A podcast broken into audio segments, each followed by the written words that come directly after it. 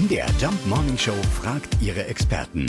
Fakt oder Fake? Nicht nur für das deutsche Bier, auch für unsere Bratwürste soll es ein Reinheitsgebot geben. Wir fragen nach bei Thomas Meuer, der ist Geschäftsführer des Bratwurstmuseums. Ja, es gibt ein Reinheitsgebot für die Thüringer Bratwurst. Das ist sogar schon ganz schön alt. Es steht nämlich in der Fleischhauersatzung der Stadt Weimar aus dem Jahre 1431. Die Weimarer Fleischer haben festgelegt, dass zur Herstellung von Thüringer Bratwurst nur frisches Fleisch ohne Verunreinigung oder Parasiten verwendet werden darf und haben auch gesagt, Innereien wie Herzen, Nieren, Lebern gehören dort nicht hinein. Selbstverständlich gilt das Reinheitsgebot für die Thüringer Bratwurst nach wie vor.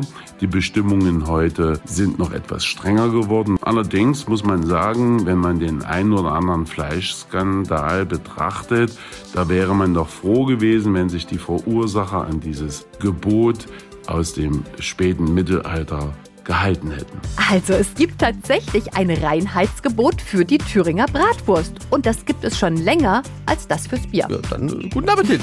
Fakt oder Fake? Jeden Morgen um 5.20 Uhr und 7.20 Uhr in der MDR Jump Morning Show mit Sarah von Neuburg und Lars Christian Kade.